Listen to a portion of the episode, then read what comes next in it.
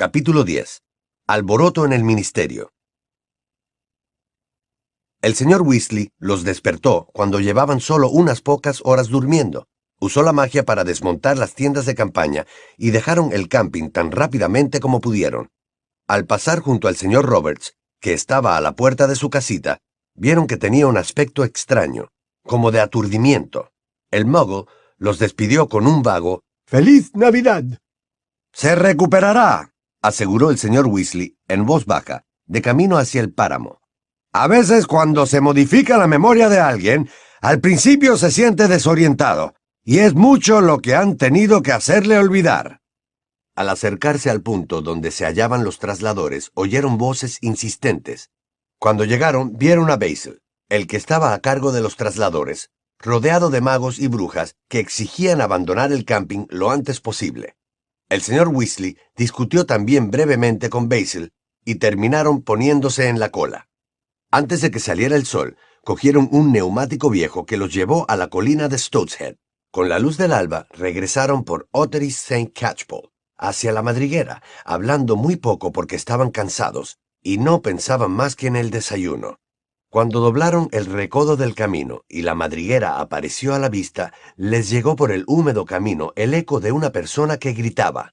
Gracias a Dios. Gracias a Dios.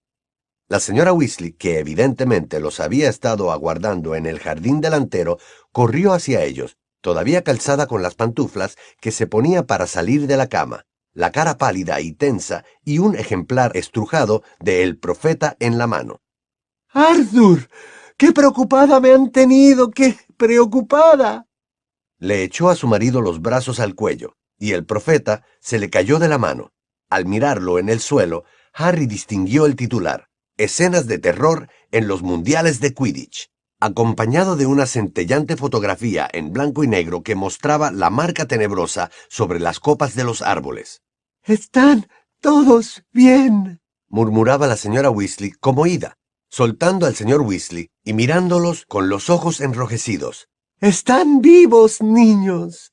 Y, para sorpresa de todo el mundo, agarró a Fred y George y los abrazó con tanta fuerza que sus cabezas chocaron. ¡Ay, mamá! ¡Nos estás ahogando! Pensar que los reñí antes de que se fueran, dijo la señora Weasley, comenzando a sollozar. No he pensado en otra cosa. Que si los atrapaba, quien ustedes saben, lo último que yo les había dicho era que no habían tenido bastantes timos. ¡Ay, Fred! ¡George! Vamos, Molly. Ya ves que estamos todos bien, le dijo el señor Weasley en tono tranquilizador, arrancándola de los gemelos y llevándola hacia la casa. Bill, añadió en voz baja, recoge el periódico. Quiero ver lo que dice. Una vez que hubieron entrado todos, algo apretados, en la pequeña cocina, y que Hermione hubo preparado una taza de té muy fuerte para la señora Weasley, en el que su marido insistió en echar unas gotas de whisky envejecido de Ogden. Bill le entregó el periódico a su padre. Este echó un vistazo a la primera página mientras Percy atisbaba por encima de su hombro. Me lo imaginaba, dijo resoplando el señor Weasley. Errores garrafales del ministerio, los culpables en libertad, falta de seguridad, magos tenebrosos yendo por ahí libremente, desgracia nacional. ¿Quién ha escrito esto? Ah, claro, Rita Skeeter. Esa mujer la tomó contra el Ministerio de Magia, exclamó Percy furioso. La semana pasada dijo que perdíamos el tiempo con nimiedades referentes al grosor de los calderos en vez de acabar con los vampiros como si no estuviera expresamente establecido en el parágrafo duodécimo de las orientaciones para el trato de los seres no mágicos parcialmente humanos. Ah, es un favor, Percy, le pidió Bill bostezando. Cállate. Me mencionan, dijo el señor Weasley, abriendo los ojos tras las gafas al llegar al final del artículo de El Profeta. ¿Dónde? balbuceó la señora Weasley, atragantándose con el té con whisky. Si lo hubiera visto, habría sabido que estabas vivo. No dicen mi nombre, aclaró el señor Weasley. Escucha, si los magos y brujas aterrorizados que aguardaban ansiosamente noticias del bosque esperaban algún aliento proveniente del Ministerio de Magia, quedaron tristemente decepcionados. Un oficial del ministerio salió del bosque poco tiempo después de la aparición de la marca tenebrosa, diciendo que nadie había resultado herido, pero negándose a dar más información. Está por ver si su declaración bastará para sofocar los rumores que hablan de varios cadáveres retirados del bosque una hora más tarde. Vaya, francamente, dijo el señor Weasley, exasperado, pasándole el periódico a Percy. No hubo ningún herido. ¿Qué se supone que tendría que haber dicho? ¿Rumores que hablan de varios cadáveres retirados del bosque? Desde luego habrá rumores después de publicado esto. Exhaló un profundo suspiro. Molly, voy a tener que ir a la oficina. Habrá que hacer algo. Iré contigo, papá, anunció gravemente Percy. El señor Crouch necesitará todas las manos disponibles, y podré entregarle en persona mi informe sobre los calderos. Salió deprisa de la cocina. La señora Weasley parecía disgustada. Arthur, te recuerdo que estás de vacaciones. Esto no tiene nada que ver con la oficina. ¿No se las pueden arreglar sin ti? Tengo que ir, Molly, insistió el señor Weasley. Por culpa mía están peor las cosas. Me pongo la túnica y me voy. Señora Weasley, dijo de pronto Harry, sin poder contenerse. ¿No ha llegado Hedwig trayéndome una carta? ¿Hedwig, cariño? contestó la señora Weasley, como distraída. No, no, no ha habido correo. Ron y Hermione miraron a Harry con curiosidad. Harry les dirigió una significativa mirada y dijo, ¿Te parece bien que deje mis cosas en tu habitación, Ron? Sí, claro. Subo contigo, respondió Ron de inmediato. Hermione. Voy con ustedes. Se apresuró a contestar ella, y los tres salieron de la cocina y subieron la escalera. ¿Qué pasa, Harry? preguntó Ron en cuanto cerraron tras ellos la puerta de la habitación de la buhardilla. Hay algo que no les he dicho, explicó Harry. Cuando desperté el sábado por la mañana, la cicatriz me volvía a doler. La reacción de Ron y Hermione fue muy parecida a como se la había imaginado en su habitación de Private Drive. Hermione ahogó un grito y comenzó de inmediato a proponer cosas, mencionando varios libros de consulta y a todo el mundo al que se podía recurrir desde Albus Dumbledore a la señora Pumphrey, la enfermera de Hogwarts. Ron se había quedado atónito. Pero él no estaba allí, ¿o sí? Estaba por allí, quien tú sabes.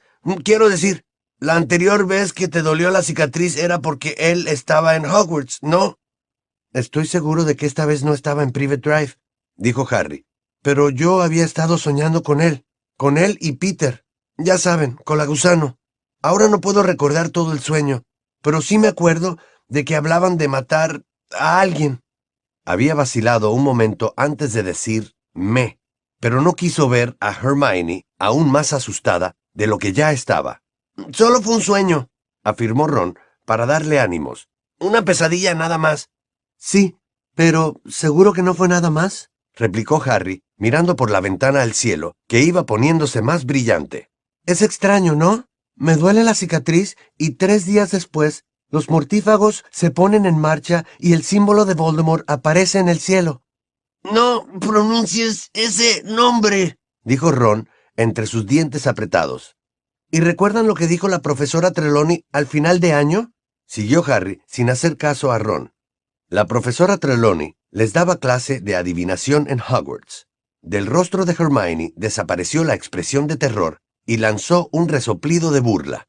Harry, no irás a prestar atención a lo que dijo aquella vieja fraude. Tú no estabas allí, contestó Harry. No la oíste. Aquella vez fue diferente. Ya te lo conté. Entró en trance, en un trance de verdad, y dijo que el señor tenebroso se alzaría de nuevo, más grande y más terrible que nunca, y que lo lograría porque su vasallo iba a regresar con él. Y aquella misma noche escapó con la gusano. Se hizo un silencio durante el cual Ron hurgaba, sin darse cuenta, en un agujero que había en la colcha de los Chudley Cannons. ¿Por qué preguntaste si había llegado Hedwig, Harry? preguntó Hermione. ¿Esperas carta? Le escribí a Sirius, contándole lo de mi cicatriz, repuso Harry, encogiéndose de hombros. Espero su respuesta. Bien pensado, aprobó Ron, y su rostro se alegró un poco. Seguro que Sirius sabe qué hay que hacer. Esperaba que regresara enseguida, dijo Harry. Pero no sabemos dónde está Sirius. Podría estar en África, o ve a saber dónde, ¿no? opinó sensatamente Hermione. Hedwig no va a hacer un viaje así en pocos días.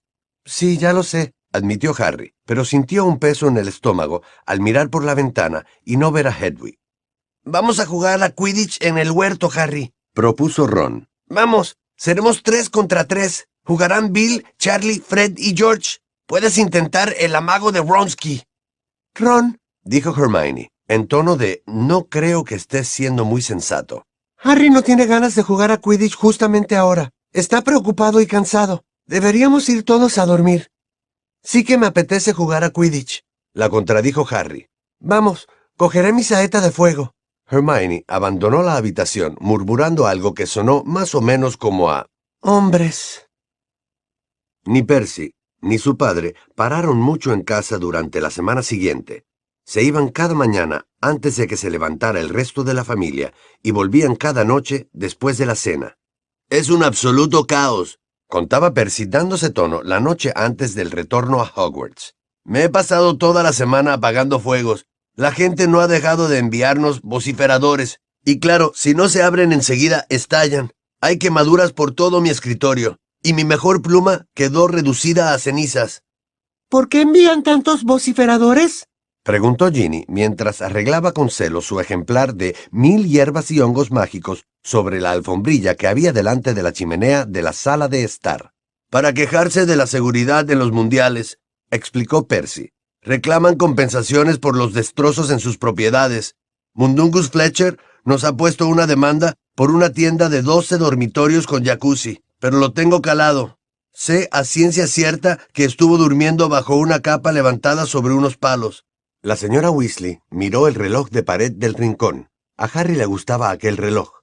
Resultaba completamente inútil si lo que uno quería saber era la hora, pero en otros aspectos era muy informativo. Tenía nueve manecillas de oro, y cada una de ellas llevaba grabado el nombre de un miembro de la familia Weasley. No había números alrededor de la esfera, sino indicaciones de dónde podía encontrarse cada miembro de la familia, indicaciones tales como en casa, en el colegio, y en el trabajo, pero también perdido, en el hospital, en la cárcel y en la posición en que en los relojes normales está el número 12, ponía en peligro mortal. Ocho de las manecillas señalaban en aquel instante la posición en casa, pero la del señor Weasley, que era la más larga, aún seguía marcando en el trabajo. La señora Weasley exhaló un suspiro. Su padre no había tenido que ir a la oficina un fin de semana desde los días de quien ustedes saben, explicó. Lo hacen trabajar demasiado. Si no vuelve pronto, se le va a echar a perder la cena. Bueno, papá piensa que tiene que compensar de alguna manera el error que cometió el día del partido, ¿no? repuso Percy. A decir verdad, fue un poco imprudente al hacer una declaración pública sin contar primero con la autorización del director de su departamento. No te atrevas a culpar a tu padre por lo que escribió esa miserable de Skeeter, dijo la señora Weasley, estallando de repente. Si papá no hubiera dicho nada, la vieja Rita habría escrito que era lamentable que nadie del ministerio informara de nada. Intervino Bill, que estaba jugando al ajedrez con Ron.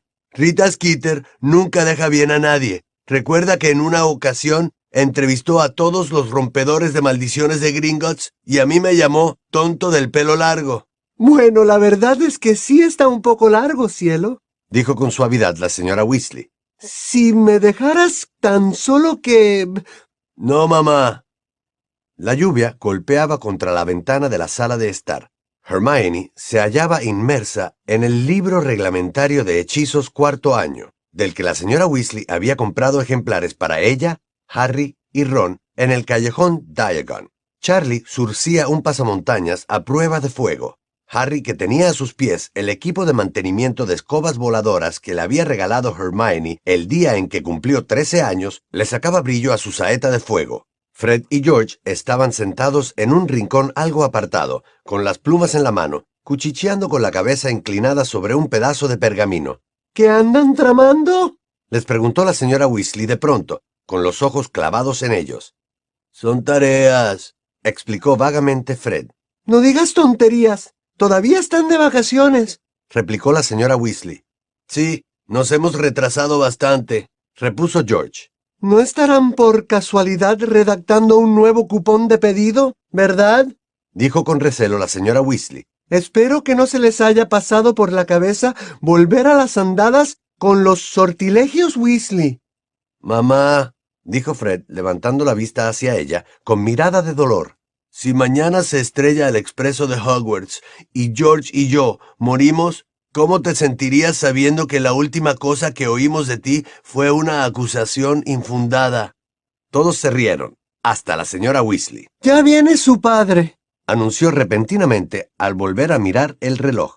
La manecilla del señor Weasley había pasado de pronto de en el trabajo a viajando. Un segundo más tarde se había detenido en la indicación en casa con las demás manecillas, y lo oyeron en la cocina. Voy, Arthur, dijo la señora Weasley, saliendo a toda prisa de la sala. Un poco después, el señor Weasley entraba en la cálida sala de estar con su cena en una bandeja. Parecía reventado de cansancio. Bueno, ahora sí que se va a armar la gorda, dijo, sentándose en un butacón junto al fuego y jugueteando sin entusiasmo con la coliflor un poco mustia de su plato.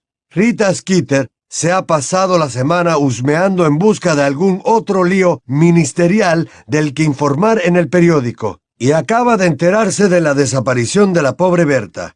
Así que ya tiene titular para El Profeta de Mañana. Le advertí a Bagman que debería haber mandado a alguien a buscarla hace mucho tiempo. El señor Kraus lleva semanas diciendo lo mismo, se apresuró a añadir Percy. Kraus tiene suerte de que Rita no se haya enterado de lo de Winky, dijo el señor Weasley irritado. Habríamos tenido una semana entera de titulares a propósito de que encontraran a su elfina doméstica con la varita con la que se invocó la marca tenebrosa. Creía que todos estábamos de acuerdo en que esa elfina, aunque sea una irresponsable, no fue quien convocó la marca, replicó Percy molesto. Si te interesa mi opinión, el señor Crouch tiene mucha suerte de que en el profeta nadie sepa lo mal que trata a los elfos, dijo enfadada Hermione. Mira por dónde, repuso Percy. Hermione, un funcionario de alto rango del ministerio como es el señor Crouch merece una inquebrantable obediencia por parte de su servicio. Por parte de su esclava, querrás decir, contestó Hermione, elevando estridentemente la voz. Porque a Winky no le pagaba, ¿verdad? Creo que será mejor que suban todos a repasar su equipaje, dijo la señora Weasley, terminando con la discusión. Vamos, todos, ahora mismo. Harry guardó su equipo de mantenimiento de escobas voladoras, se echó al hombro la saeta de fuego y subió la escalera con Ron. La lluvia sonaba aún más fuerte en la parte superior de la casa, acompañada del ulular del viento, por no mencionar los esporádicos aullidos del espíritu que habitaba en la buhardilla. Pigwidgeon comenzó a gorjear y zumbar por la jaula cuando ellos entraron. La vista de los baúles, a medio hacer, parecía haberlo excitado. Échale unas chucherías para lechuzas, dijo Ron, tirándole un paquete a Harry. Puede que eso lo mantenga callado. Harry metió las chucherías por entre las barras de la jaula de Pigwidgeon y volvió a su baúl. La jaula de Hedwig estaba al lado, aún vacía. Ya ha pasado más de una semana, comentó Harry, mirando la percha desocupada de Hedwig. ¿No crees que hayan atrapado a Sirius, verdad, Ron? No, porque habría salido en el profeta, contestó Ron. El ministerio estaría muy interesado en demostrar que son capaces de agarrar a alguien. ¿No te parece? Sí, supongo. Mira, aquí tienes lo que mi madre te compró en el callejón Diagon. También te sacó un poco de oro de la cámara acorazada. Y te ha lavado las medias. Con cierto esfuerzo, Puso una pila de paquetes sobre la cama plegable de Harry y dejó caer al lado la bolsa de dinero y el montón de medias. Harry empezó a desenvolver las compras, además del libro reglamentario de hechizos cuarto año de Miranda Goshawk, tenía un puñado de plumas nuevas, una docena de rollos de pergamino y recambios para su equipo de preparar pociones. Ya casi no le quedaba espina de pez león ni esencia de belladona. Estaba metiendo en el caldero la ropa interior cuando Ron, detrás de él, lanzó un resoplido de disgusto. ¿Qué se supone que es esto? Había agarrado algo que a Harry le pareció un largo vestido de terciopelo rojo oscuro. Alrededor del cuello tenía un volante de puntilla de aspecto enmohecido y puños de puntilla que hacían juego. Llamaron a la puerta y entró la señora Weasley con unas cuantas túnicas de Hogwarts recién lavadas y planchadas. Aquí tienen, dijo separándolas en dos montones. Ahora lo que deberían hacer es meterlas con cuidado para que no se arruguen. Mamá, me has puesto un vestido nuevo de Ginny, dijo Ron, enseñándoselo. Por supuesto que no te he puesto ningún vestido de Ginny, negó la señora Weasley. En su lista de la escuela dice que este curso necesitarán túnicas de gala, túnicas para las ocasiones solemnes. Tienes que estar bromeando, dijo Ron, sin dar crédito a lo que oía. No voy a ponerme eso, de ninguna manera. Todo el mundo las lleva, Ron, replicó enfadada la señora Weasley. Van todos así. Tu padre también tiene una para las reuniones importantes. Antes voy desnudo que ponerme esto, declaró Ron, testarudo. No seas tonto, repuso la señora Weasley. Debes tener una túnica de gala. Está en la lista. Le compré otra a Harry. Enséñasela, Harry. Con cierta inquietud, Harry abrió el último paquete que quedaba sobre la cama, pero no era tan terrible como se había temido. Al menos su túnica de gala no tenía puntillas. De hecho, era más o menos igual que las de diario del colegio, salvo que era verde botella en vez de negra. Pensé que haría juego con tus ojos, cielo, le dijo la señora Weasley cariñosamente. Bueno, esa está bien, exclamó Ron, molesto, observando la túnica de Harry. ¿Por qué no me podías traer a mí una como esa? Porque, bueno, la tuya la tuve que comprar de segunda mano, y no había mucho donde escoger, explicó la señora Weasley sonrojándose. Harry apartó la vista. De buena gana, les hubiera dado a los Weasley la mitad de lo que tenía en su cámara acorazada de Gringotts, pero sabía que jamás lo aceptarían. No pienso ponérmela nunca, repitió Ron testarudamente. ¡Nunca! Bien, contestó su madre con brusquedad. Ve desnudo. Y Harry, por favor, tómale una foto. No me vendrá mal reírme un rato. Salió de la habitación dando un portazo. Oyeron detrás de ellos un curioso resoplido. Pigwidgeon se acababa de atragantar con una chuchería para lechuzas demasiado grande. ¿Por qué ninguna de mis cosas vale para nada? dijo Ron furioso, cruzando la habitación para quitársela del pico.